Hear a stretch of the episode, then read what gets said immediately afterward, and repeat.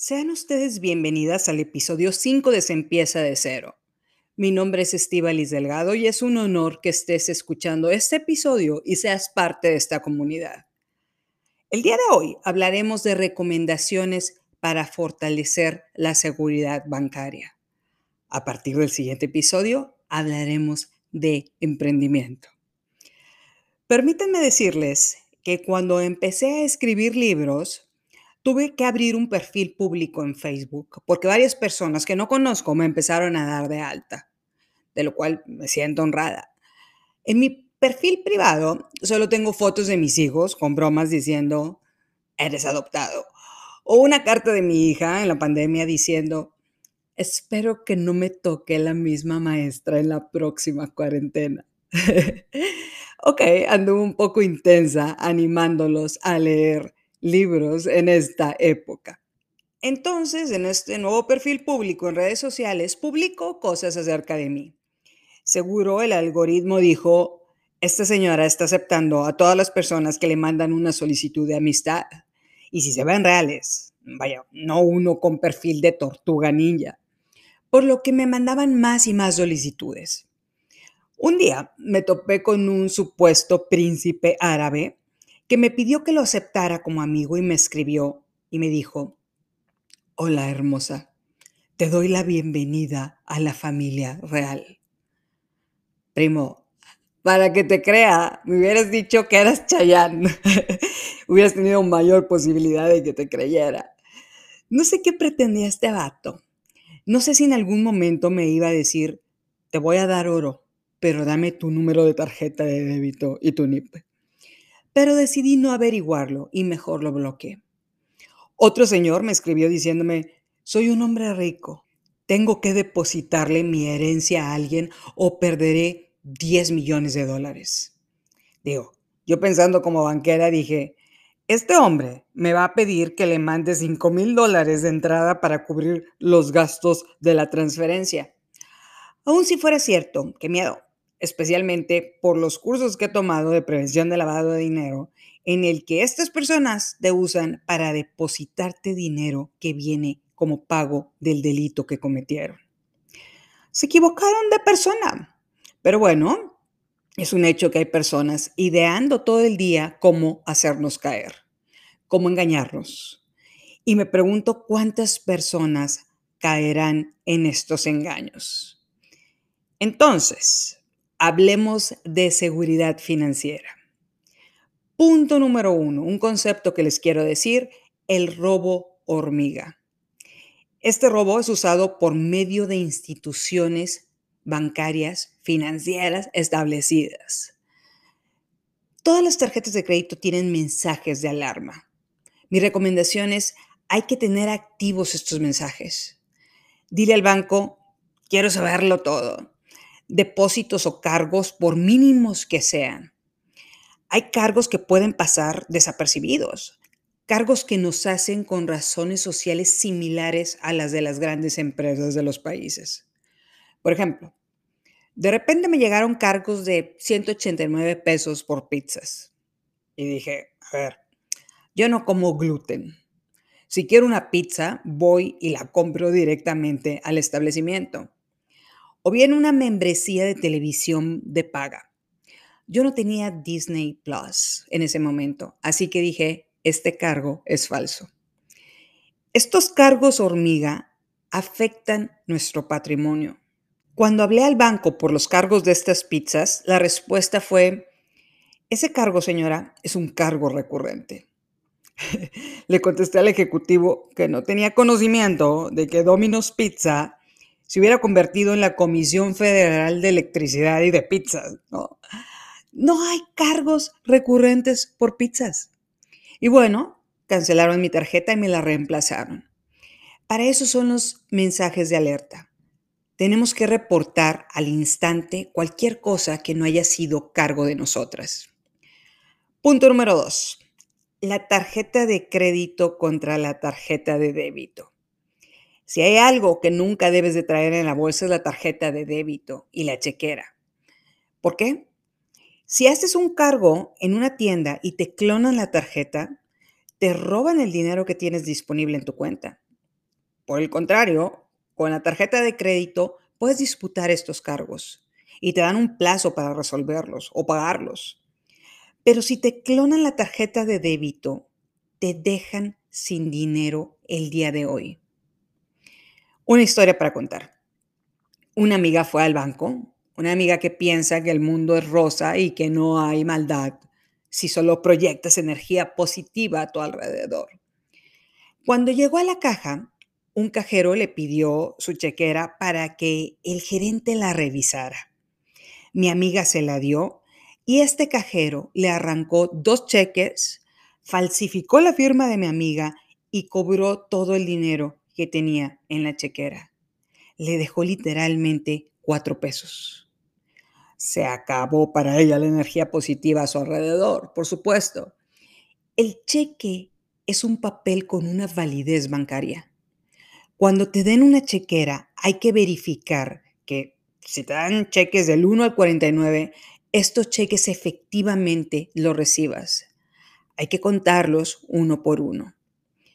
En la actualidad tenemos una opción extraordinaria en cada vez más bancos por medio de las apps de estos bancos que se llama retiro sin tarjeta. No necesitas la tarjeta de débito para retirar dinero. En tu teléfono le das clic a esta opción, el banco te da unos números para teclear y en cualquier cajero puedes sacar este dinero.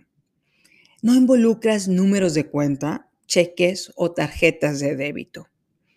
Si el cajero ha sido vulnerado por un estafador, con esta opción de retiro sin tarjeta, solo tienen un número de referencia. No van a tener números de cuenta ni números de tarjeta del titular. En resumen, ni la tarjeta de débito ni la chequera se debe quedar en la bolsa. Punto número 3, el NIP. Es necesario que siempre tapes el NIP cuando estés haciendo algún pago, como si fuera tu tesoro más preciado. Es tu firma digital. Si alguien te está siguiendo y te quiere clonar la tarjeta, se va a poner atrás de ti en la fila del supermercado y pone atención cuando tecleas tu NIP. Es la única forma que tiene de conocerlo. Dime una cosa, ¿Cómo le disputas al banco que no hiciste unos cargos si se hicieron con tu NIP? ¿Cómo le explicas que después de salir del supermercado te robaron la bolsa y se fueron a sacar tu dinero del cajero? ¿Te van a creer que un ladrón obtuvo tu NIP al verte teclearlo en un supermercado? Entonces, esconde tu firma de NIP como si fuera tu mayor secreto no importa en dónde estés. Punto número cuatro. La importancia del seguro de gastos médicos para evitar caer en la quiebra. Una enfermedad puede acabar con nuestro patrimonio. Es el hechizo yémino del que se te multiplican las deudas por mil, por millones. Imaginemos que nos da una de estas enfermedades que tratan en Doctor House, enfermedad con nombre de médico inglés. Un seguro de gastos médicos ayuda a que no caigamos en bancarrota. Para que salga barato, podemos ponerle un deducible alto. Si nos llega a pasar algo, nos va a doler pagar el deducible, pero no vamos a quedar en deudas de por vida por cuentas de hospitales. Punto número 5. La importancia del seguro del carro. Puedes pensar, si choco, pues tengo un tío que arregla carros. El problema no es tu carro. El problema es chocarle a un carro de lujo. Si es tu culpa, te van a venir a cobrar contra todo lo que tienes.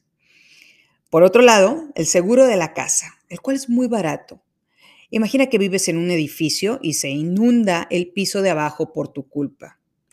O mi ejemplo, a mis velociraptores les encanta pegarle al balón.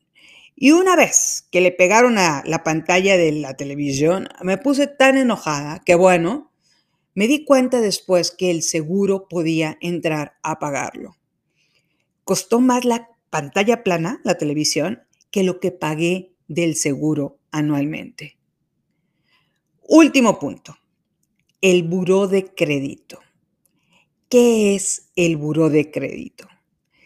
Déjenme ponerlo en estas sencillas palabras. El buró de crédito es el registro paso por paso de lo que hemos hecho con dinero ajeno de instituciones formales. Ya sea que tengamos una línea de teléfono, una tarjeta de crédito o un crédito por un carro. Cada que quieras pedir un crédito, las instituciones financieras van a preguntarle a este registro cómo se ha comportado esta mujer. Si tienes capacidad de pago y si tienes voluntad para saldar las deudas. El buró de crédito es algo sagrado para mantenerlo con puras palomitas verdes. Y para hacer eso hay que pagar por lo menos el mínimo de las tarjetas de crédito.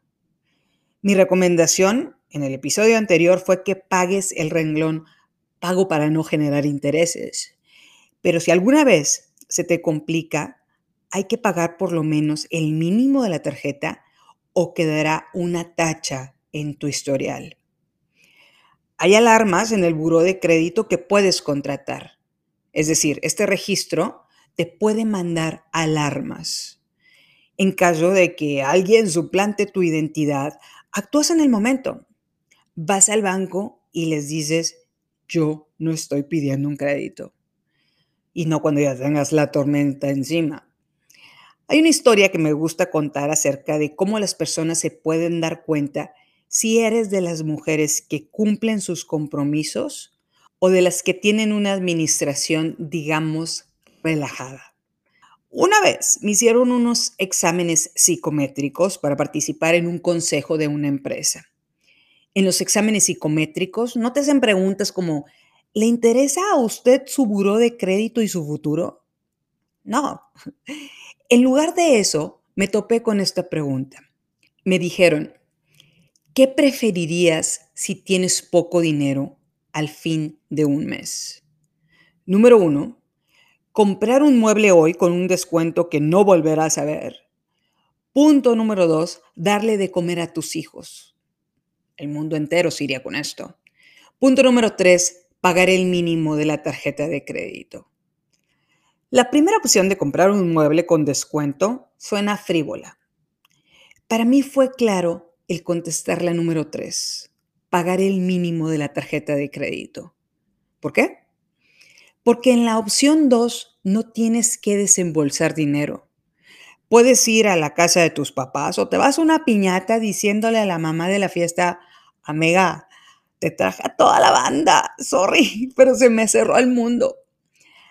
Pagar el mínimo de las tarjetas de crédito significa que le futureas pagas hoy el mínimo de la tarjeta y mañana te vas al supermercado a comprar lo necesario para que coman tus hijos.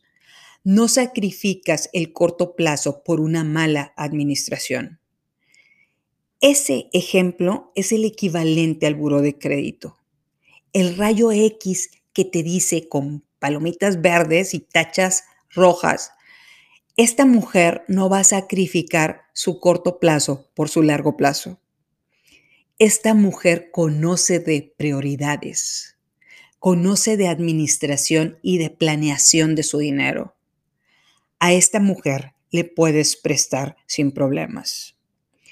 Si tienes un registro en el buró de crédito, se te abren las puertas de forma infinita.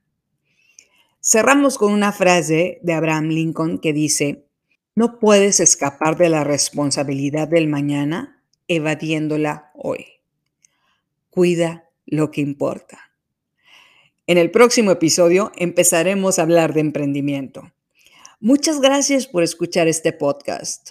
Muchas gracias por ser parte de la comunidad de empieza de cero. No lo olvides, estamos juntas en esto.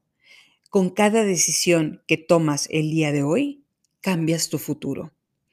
Soy Liz Delgado y este es el episodio 5 de la primera temporada del podcast.